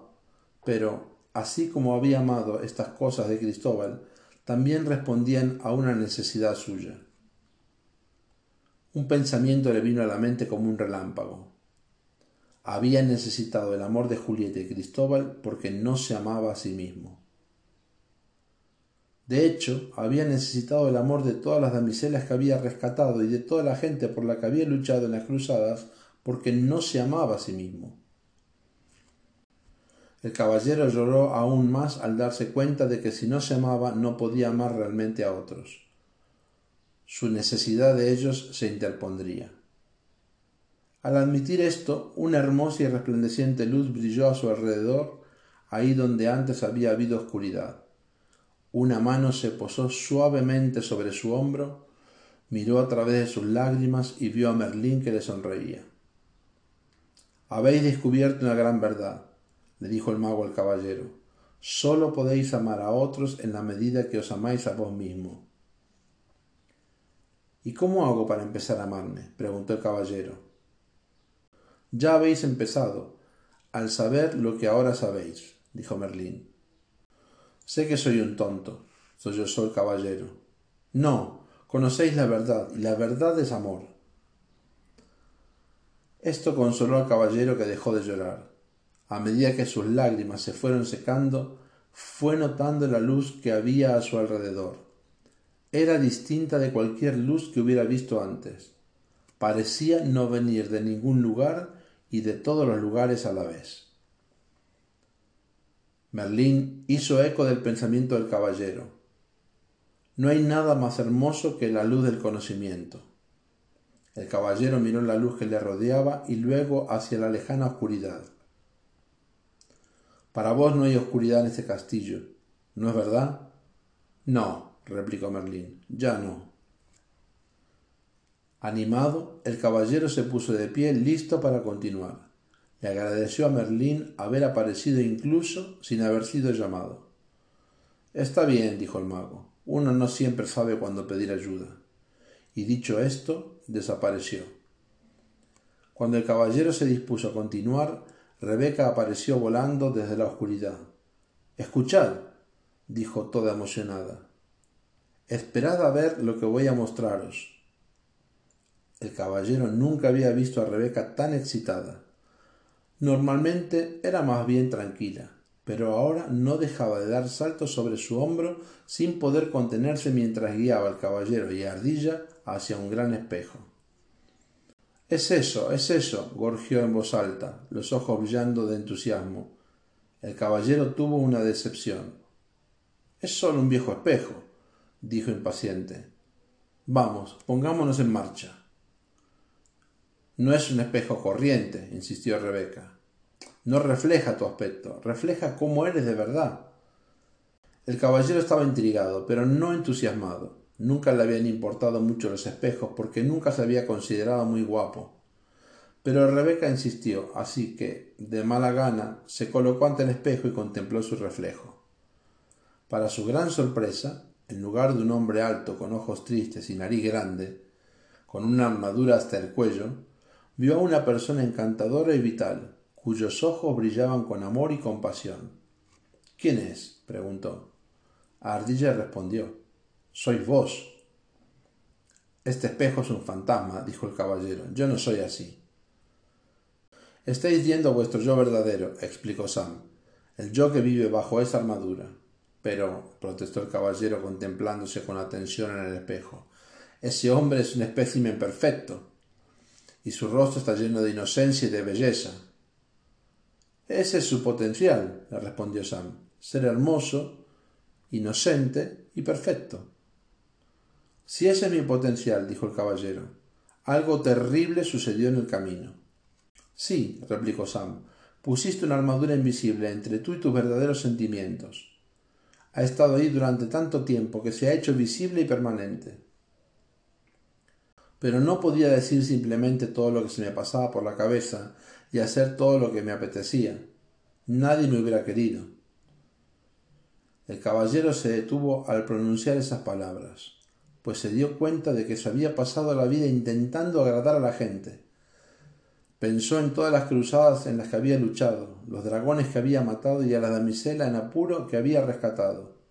Todo para demostrar que era bueno, generoso y amoroso. En realidad no tenía que demostrar nada. Era bueno, generoso y amoroso. Jabalinas saltarinas, exclamó. He desperdiciado toda mi vida. No, dijo Sam rápidamente. No la has desperdiciado. Necesitabas tiempo para aprender todo lo que has aprendido. Todavía tengo ganas de llorar, dijo el caballero. Pues eso sí sería un desperdicio, dijo Sam. Acto seguido entonó esta canción. Las lágrimas de autocompasión no te pueden ayudar, no son del tipo que a tu armadura pueden eliminar. El caballero no estaba de humor para apreciar ni la canción ni el humor de Sam. Deja ya esas pesadas rimas o te echaré fuera, chilló. No me puedes echar, rió Sam. Yo soy tú, ¿no lo recuerdas? En ese momento el caballero se hubiera pegado un tiro gustoso con tal de librarse de Sam. Mas, por fortuna, aún no habían inventado las armas de fuego. Aparentemente, no había manera de librarse de Sam. El caballero se miró al espejo otra vez. El caballero se miró al espejo otra vez. La amabilidad, la compasión, el amor, la inteligencia y la generosidad le devolvieron la mirada. Se dio cuenta de que todo lo que tenía que hacer para tener todas esas cualidades era reclamarlas, pues siempre habían estado ahí. Ante ese pensamiento, la hermosa luz brilló una vez más, con más fuerza que antes. Iluminó toda la habitación, revelando, para sorpresa del caballero, que el castillo tenía tan solo una gigantesca habitación. Es la construcción estándar para el castillo del conocimiento, dijo Sam. El verdadero conocimiento no se divide en compartimientos, porque todo procede de una única verdad. El caballero asintió. Estaba listo para partir justo cuando Ardilla se acercó corriendo. Este castillo tiene un patio con un gran manzano en el centro. Oh, llévame a él, pidió el caballero ansioso, pues empezaba a tener hambre. El caballero y Rebeca siguieron a Ardilla hasta el patio. Las robustas ramas del árbol se torcían por el peso de las manzanas más brillantes y rojas que el caballero hubiera visto jamás. ¿Te gustan las manzanas? preguntó Sam. El caballero se encontró riendo. Luego notó una inscripción grabada en una losa junto al árbol. Por esta fruta impongo condición pero ahora aprenderéis acerca de la ambición. El caballero reflexionó sobre esto, pero con franqueza no tenía ni idea de lo que significaba. Finalmente decidió olvidarlo. Si lo haces no saldremos de aquí, dijo Sam. El caballero gruñó. Estas inscripciones son cada vez más difíciles de entender. Nadie dijo que el castillo del conocimiento fuera fácil, dijo Sam con firmeza. El caballero suspiró. Cogió una manzana y se sentó bajo el árbol con Rebeca y Ardilla. ¿Vosotras lo entendéis? les preguntó. Ardilla negó con la cabeza. El caballero miró a Rebeca que también negó con la cabeza. Pero lo que sí sé, dijo pensativa, es que no tengo ninguna ambición. Ni yo, intervino Ardilla. Y apuesto a que este árbol tampoco tiene ninguna. Tiene razón, dijo Rebeca. Este árbol es como nosotras, no tiene ambiciones. Quizás vos no necesitéis ninguna. Eso está bien para los animales y los árboles, dijo el caballero. Pero ¿qué sería una persona si no tiene una ambición? Feliz, dijo Sam. No, no lo creo. Todos estáis en lo cierto, dijo una voz familiar. El caballero se volvió y vio a Merlín de pie, detrás de él y los animales. El mago vestía su larga túnica blanca y llevaba un laúd. Estaba a punto de llamaros, Merlín, dijo el caballero. Lo sé, replicó el mago. Todo el mundo necesita ayuda para entender a un árbol. Los árboles son felices simplemente siendo árboles, al igual que Rebeca y Ardilla son felices siendo simplemente lo que son. Pero los humanos somos distintos, protestó el caballero. Tenemos mentes. Nosotros también tenemos mentes, declaró Ardilla, un tanto ofendida.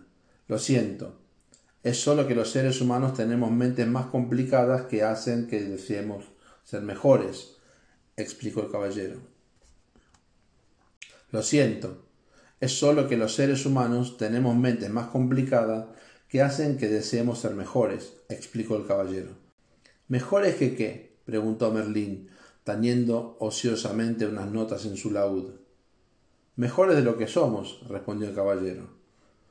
Nacéis hermosos, inocentes y perfectos. ¿Qué podría ser mejor que eso? demandó Merlín. No, quiero decir que queremos ser mejores de lo que pensamos que somos y mejor que los demás. Ya sabéis, como yo, que siempre he querido ser el mejor caballero del reino. Ah, sí, admitió Merlín. La ambición de vuestra complicadamente os llevó a intentar demostrar que erais mejor que otros caballeros. ¿Y qué hay de malo en ello? preguntó el caballero a la defensiva.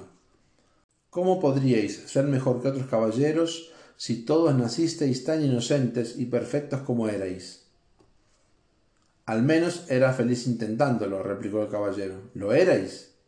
¿O es que estabais tan ocupado intentando serlo que no podíais disfrutar del simple hecho de ser? Me estáis confundiendo, musitó el caballero. Sé que las personas necesitan tener ambición, desean ser listas y tener bonitos castillos y poder cambiar el caballo del año pasado por uno nuevo, quieren progresar. Ahora estáis hablando del deseo del hombre de enriquecerse. Pero si una persona es generosa, amorosa, compasiva, inteligente y altruista, ¿cómo podría ser más rica? Esas riquezas no sirven para comprar castillos y caballos, dijo el caballero. Es verdad. Merlín esbozó una sonrisa. Hay más de un tipo de riquezas, así como hay más de un tipo de ambición. A mí me parece que la ambición es la ambición. O deseas progresar o no lo deseas. Es más complicado que todo eso, respondió el mago. La ambición que proviene de la mente te puede servir para conseguir bonitos castillos y buenos caballos. Sin embargo, sólo la ambición que proviene del corazón puede darte además la felicidad. ¿Qué es la ambición del corazón? le cuestionó el caballero. La ambición del corazón es pura. No compite con nadie y no hace daño a nadie. De hecho, le sirve a uno de tal manera que sirve a otros al mismo tiempo. ¿Cómo? preguntó el caballero esforzándose por comprender. Es aquí donde podemos aprender del manzano. Se ha convertido en un árbol hermoso y maduro que da generosamente sus frutos a todos. Cuantas más manzanas coge más gente, dijo Merlín, más crece el árbol y más hermoso deviene. Este árbol hace exactamente lo que un manzano debe hacer, desarrollar su potencial en beneficio de otros. Este árbol hace exactamente lo que un manzano debe hacer, desarrollar su potencial para beneficio de todos. Lo mismo sucede con las personas que tienen ambiciones del corazón. Pero, objetó el caballero, si me pasara el día regalando manzanas, no podría tener un elegante castillo y no podría cambiar el caballo del año pasado por uno nuevo. Vos, como la mayoría de la gente, queréis poseer muchas cosas bonitas, pero es necesario separar la necesidad de la codicia. Decirle eso a una esposa que quiere un castillo en el mejor barrio, replicó mordaz el caballero. Una expresión divertida se dibujó en el rostro de Merlín. Podríais vender algunas de vuestras manzanas para pagar el castillo y el caballo. Después, podríais dar las manzanas que no necesitarais para que los demás se alimentasen. Este mundo es más fácil para los árboles que para las personas, dijo el caballero filosóficamente. Es una cuestión de percepción, dijo Merlín. Recibís la misma energía vital que el árbol. Utilizáis la misma agua, el mismo aire y la misma nutrición de la tierra. Os aseguro que si aprendéis del árbol, podréis dar frutos y no tardaréis en tener todos los caballos y castillos que deseáis. ¿Queréis decir que podría conseguir todo lo que necesito simplemente quedándome quieto en mi propio jardín? preguntó el caballero. Merlín rió. A los seres humanos se les dio dos pies para que no tuvieran que permanecer en el mismo lugar, pero si se quedaran quietos más a menudo para poder aceptar y apreciar en lugar de ir de aquí para allá intentando apoderarse de todo lo que pueden, entenderían verdaderamente lo que es la ambición del corazón. El caballero permaneció en silencio, reflexionando sobre las palabras de Merlín. Estudió el manzano que florecía ante sus ojos, observó a Ardilla, a Rebeca y a Merlín. Ni el árbol ni los animales tenían ambición, y la ambición de Merlín provenía sin duda de su corazón. Todos permanecían sanos y felices, eran hermosos especímenes de la vida. Después pensó en sí mismo, escuálido con una barba que empezaba a tener mal aspecto. Estaba malnutrido, nervioso y exhausto por tener que arrastrar su pesada armadura. Había adquirido todo esto por su ambición mental, y ahora comprendía que todo eso debía cambiar. La idea le inspiraba temor, pero luego pensó que ya lo había perdido todo, así que ¿qué más podía perder? A partir de ese momento, mis ambiciones vendrán del corazón, prometió el caballero. Mientras pronunciaba estas palabras, el castillo y Merlín desaparecieron, y el caballero se encontró otra vez en el sendero de la verdad, con Rebeca y Ardilla. Junto al sendero se extendía un cabrillante arroyo. Sediento, se arrodilló para beber de su agua y notó con sorpresa que la armadura que cubría sus brazos y piernas se había oxidado y caído. Su barba había crecido era evidente que el castillo del conocimiento, al igual que el castillo del silencio, había jugado con el tiempo. El caballero reflexionó sobre este extraño fenómeno y no tardó en darse cuenta de que Merlín estaba en lo cierto. Decidió que era verdad, que el tiempo transcurría con rapidez cuando uno se escuchaba a sí mismo.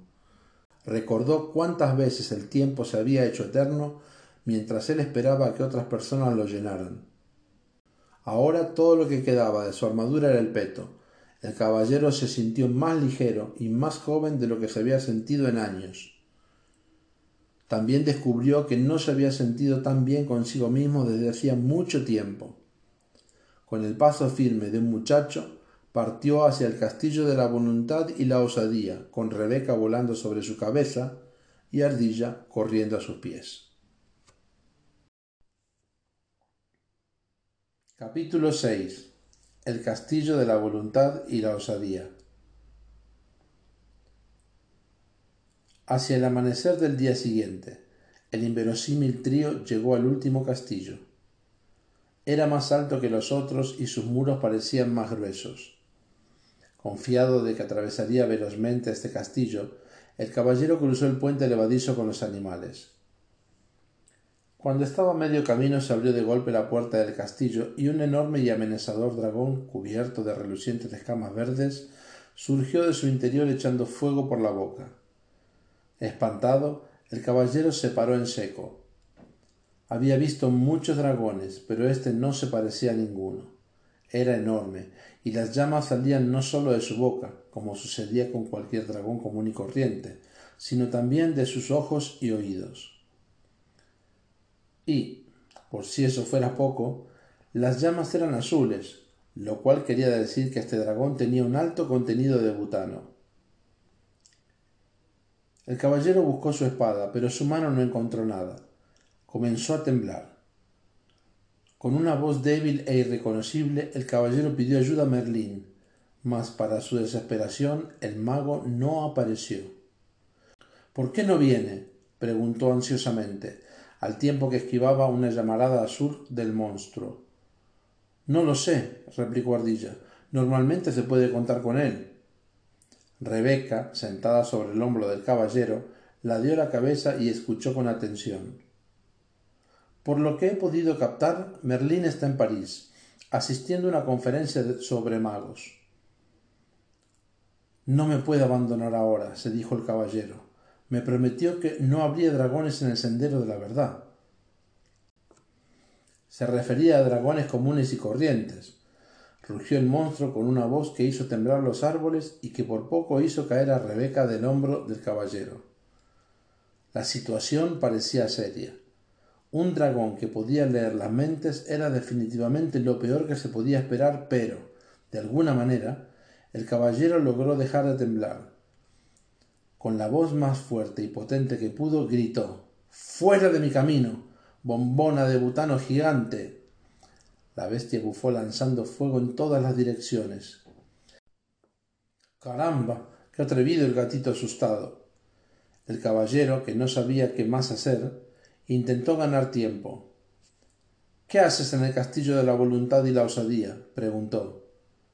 ¿Hay algún sitio mejor donde yo pueda vivir? Soy el dragón del miedo y de la duda. El caballero reconoció que el nombre era muy acertado. Miedo y duda era exactamente lo que sentía. El dragón volvió a vociferar. Estoy aquí para acabar con todos los listillos que piensan que pueden derrotar a cualquiera simplemente porque han pasado por el castillo del conocimiento. Rebeca susurró al oído del caballero. Merlín dijo una vez que el conocimiento de uno mismo podía matar al dragón del miedo y de la duda. ¿Y tú lo crees? susurró el caballero. Sí, afirmó Rebeca con firmeza. Pues entonces encárgate tú de ser lanzallamas verde. El caballero dio media vuelta y cruzó el puente levadizo corriendo, en retirada. ¡Jo, jo, jo! rió el dragón, y con su último jo por poco quema los pantalones del caballero. ¿Os retiráis después de haber llegado tan lejos? preguntó Ardilla mientras el caballero se sacudía las chispas de la espalda. No lo sé, replicó él. He llegado a habituarme a ciertos lujos, como vivir. Sam intervino. ¿Cómo te soportas si no tienes la voluntad y la osadía de poner a prueba el conocimiento que tienes de ti mismo? ¿Tú también crees que el conocimiento de uno mismo puede matar al dragón del miedo y de la duda? preguntó el caballero. Por supuesto, el conocimiento de uno mismo es la verdad, y ya sabe lo que dicen, la verdad es más poderosa que la espada. Ya sé que eso es lo que se dice. ¿Pero hay alguien que lo haya probado y haya sobrevivido? preguntó sutilmente el caballero. Tan pronto como acabó de pronunciar esas palabras, el caballero recordó que no necesitaba probar nada. Era bueno, generoso y amoroso. Por lo tanto, no debía sentir ni miedo ni dudas. El dragón no era más que una ilusión. El caballero dirigió la mirada a través del puente hacia donde se encontraba el monstruo lanzando fuego hacia unos arbustos, por lo visto para no perder la práctica. Con el pensamiento en la mente de que el dragón solo existía si él creía que existía, el caballero inspiró profundamente y, con lentitud, volvió a atravesar el puente levadizo. El dragón, por supuesto, fue a su encuentro, bufando y echando fuego. Esta vez, sin embargo, el caballero siguió delante. Pero el coraje del caballero no tardó en comenzar a derretirse, al igual que su barba con el calor de las llamaradas del dragón. Con un grito de temor y angustia dio media vuelta y salió corriendo. El dragón dejó escapar una poderosa carcajada y disparó un chorro de fuego contra el caballero en retirada.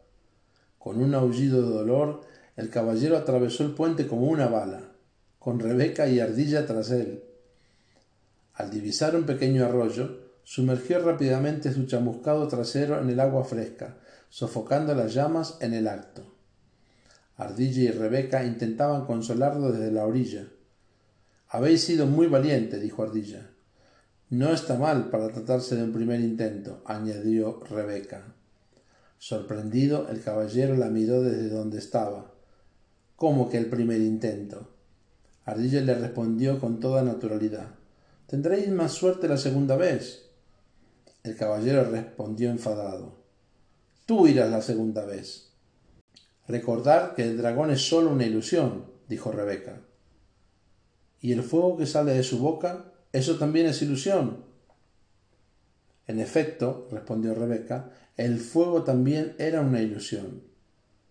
Entonces, ¿cómo es que estoy sentado en este arroyo con el trasero quemado? exigió el caballero. Porque vos mismo hicisteis que el fuego fuera real. Le dais el poder de quemar vuestro trasero a cualquier otra cosa dijo Ardilla. Tienes razón, corroboró Sam. Debes regresar y enfrentarte al dragón de una vez por todas. El caballero se sintió acorralado. Eran tres contra uno, o, mejor dicho, dos y medio contra uno. La mitad Sam del caballero estaba de acuerdo con Ardilla y Rebeca, mientras que la otra mitad quería permanecer en el arroyo. Mientras el caballero luchaba con un coraje que flaqueaba, oyó decir a Sam,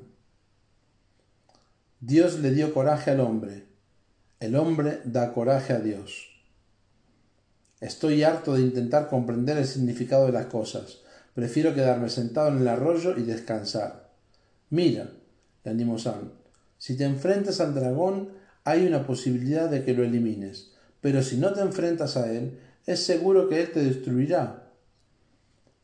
Las decisiones son fáciles cuando solo hay una alternativa, dijo el caballero. Se puso en pie de mala gana, inspiró profundamente y cruzó el puente levadizo una vez más. El dragón lo miró incrédulo.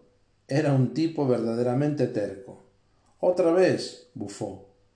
Bueno, esta vez sí que te pienso quemar. Pero esta vez el caballero que marchaba hacia el dragón era otro. Pero esta vez el caballero que marchaba hacia el dragón era otro. Uno que cantaba una y otra vez, el miedo y la duda son ilusiones. El dragón lanzó gigantescas llamaradas contra el caballero una y otra vez, pero por más que lo intentaba, no lograba hacerlo arder. A medida que el caballero se iba acercando, el dragón se iba haciendo cada vez más pequeño, hasta que alcanzó el tamaño de una rana. Una vez extinguida su llama, el dragón comenzó a lanzar semillas. Estas semillas, las semillas de la duda, tampoco lograron detener al caballero. El dragón se iba haciendo aún más pequeño a medida que continuaba avanzando con determinación. He vencido. exclamó el caballero victorioso. El dragón apenas podía hablar. Quizás esta vez, pero regresaré una y otra vez para bloquear tu camino. Dicho esto, desapareció con una explosión de humo azul. Regresa siempre que quieras, le gritó el caballero. Cada vez que lo hagas yo seré más fuerte y tú más débil. Rebeca voló y aterrizó en el hombro del caballero. ¿Lo veis? Yo tenía razón. El conocimiento de uno mismo puede matar al dragón del miedo y la duda. Si realmente creías que era así, ¿Por qué no me acompañaste cuando me acerqué al dragón? preguntó el caballero, que ya no se sentía inferior a su amiga emplumada. Rebeca mulló las plumas. No quería interferir, era vuestro viaje. Divertido, el caballero estiró el brazo para abrir la puerta del castillo, pero el castillo de la voluntad y la osadía había desaparecido.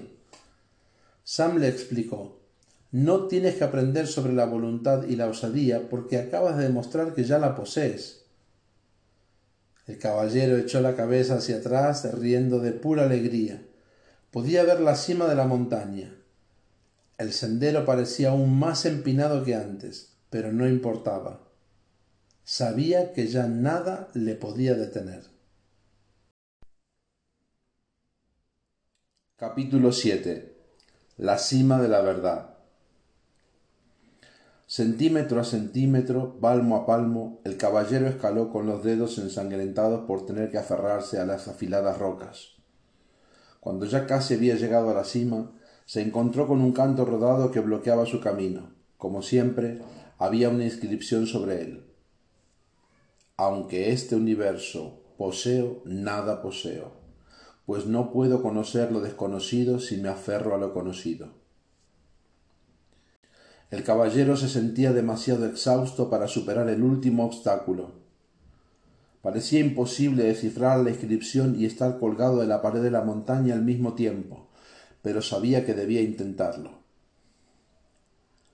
Ardilla y Rebeca se sintieron tentadas de ayudarle, pero se contuvieron, pues sabían que a veces la ayuda puede debilitar a un ser humano. El caballero inspiró profundamente, lo que le aclaró un poco la mente. Leyó la última parte de la inscripción en voz alta, pues no puedo conocer lo desconocido si me aferro a lo conocido. El caballero reflexionó sobre algunas de las cosas conocidas a las que se había aferrado durante toda su vida. Estaba su identidad, quién creía que era y que no era. Estaban sus creencias, aquello que él pensaba que era verdad y lo que consideraba falso, y estaban sus juicios, las cosas que tenía por buenas y aquellas que consideraba malas. El caballero observó la roca y un pensamiento terrible cruzó por su mente. También conocía la roca a la cual se aferraba para seguir con vida. ¿Quería decir la inscripción que debería soltarse y dejarse caer al abismo de lo desconocido? Lo has cogido, caballero, dijo Sam. Tienes que soltarte. ¿Qué intentas hacer? Matarnos a los dos, gritó el caballero. De hecho, ya estamos muriendo ahora mismo, dijo Sam. Mírate. Estás tan delgado que podrías deslizarte por debajo de una puerta y estás lleno de estrés y miedo. No estoy tan asustado como antes, dijo el caballero. En ese caso, déjate ir y confía, dijo Sam. ¿Que confíe en quién? replicó el caballero enfadado. Estaba harto de la filosofía de Sam. No es en quién, respondió Sam. No es en quién, sino un qué. ¿Un qué? preguntó el caballero. Sí, dijo Sam. La vida, la fuerza, el universo, Dios, como quieras llamarlo. El caballero miró por encima de su hombro y vio el abismo aparentemente infinito que había debajo de él. Déjate ir, le susurró Sam con urgencia. El caballero no parecía tener alternativa. Perdía fuerza en cada segundo que pasaba y la sangre brotaba de sus dedos allí donde se aferraba a la roca. Pensando que moriría, se dejó ir y se precipitó al abismo, a la profundidad infinita de sus recuerdos. Recordó todas las cosas de su vida, de las que había culpado a su madre, a su padre, a sus profesores, a su mujer, a su hijo, a sus amigos y a todos los demás. A medida que caía en el vacío, fue desprendiéndose de todos los juicios que había hecho contra ellos. Fue cayendo cada vez más rápidamente, vertiginosamente, mientras su mente descendía hacia su corazón. Luego, por primera vez en su vida, contempló su vida con claridad sin juzgar y sin excusarse. En ese instante aceptó toda la responsabilidad por su vida, por la influencia que la gente tenía sobre ella, y por los acontecimientos que le habían dado forma. A partir de ese momento, fuera de sí mismo, nunca más culparía nada ni a nadie de todos los errores y desgracias. El reconocimiento de que él era la causa, no el efecto, le dio una nueva sensación de poder. Ya no tenía miedo. Le sobrevino una desconocida sensación de calma y algo muy extraño le sucedió. Empezó a caer hacia arriba. Sí, parecía imposible, pero caía hacia arriba surgiendo del abismo. Al mismo tiempo se seguía sintiendo conectado a lo más profundo de él, con el centro de la tierra. Continuó cayendo hacia arriba, sabiendo que estaba unido al cielo y a la tierra. Repentinamente dejó de caer y se encontró de pie en la cima de la montaña y comprendió el significado de la inscripción de la roca. Había soltado todo aquello que había temido y todo aquello que había sabido y poseído. Su voluntad de abarcar lo desconocido le había liberado. Ahora el universo era suyo, para ser experimentado y disfrutado. El caballero permaneció en la cima, respirando profundamente, y le sobrevino una sobrecogedora sensación de bienestar. Se sintió mareado por el encantamiento de ver, oír y sentir el universo que le rodeaba. Antes, el temor a lo desconocido había entumecido sus sentidos, pero ahora podía experimentar todo con una claridad sorprendente la calidez del sol del atardecer, la melodía de la suave brisa de la montaña y la belleza de las formas y los colores de la naturaleza que pintaban el paisaje causaron un placer indescriptible al caballero.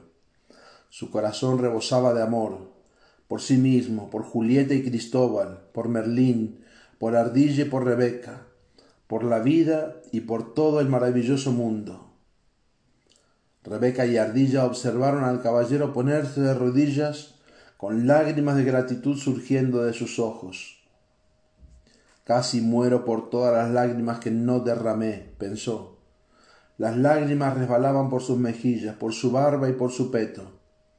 como provenían de su corazón, estaban extraordinariamente calientes, de manera que no tardaron en derretir lo que quedaba de su armadura. El caballero lloraba de alegría. No volvería a ponerse la armadura y cabalgar en todas direcciones nunca más.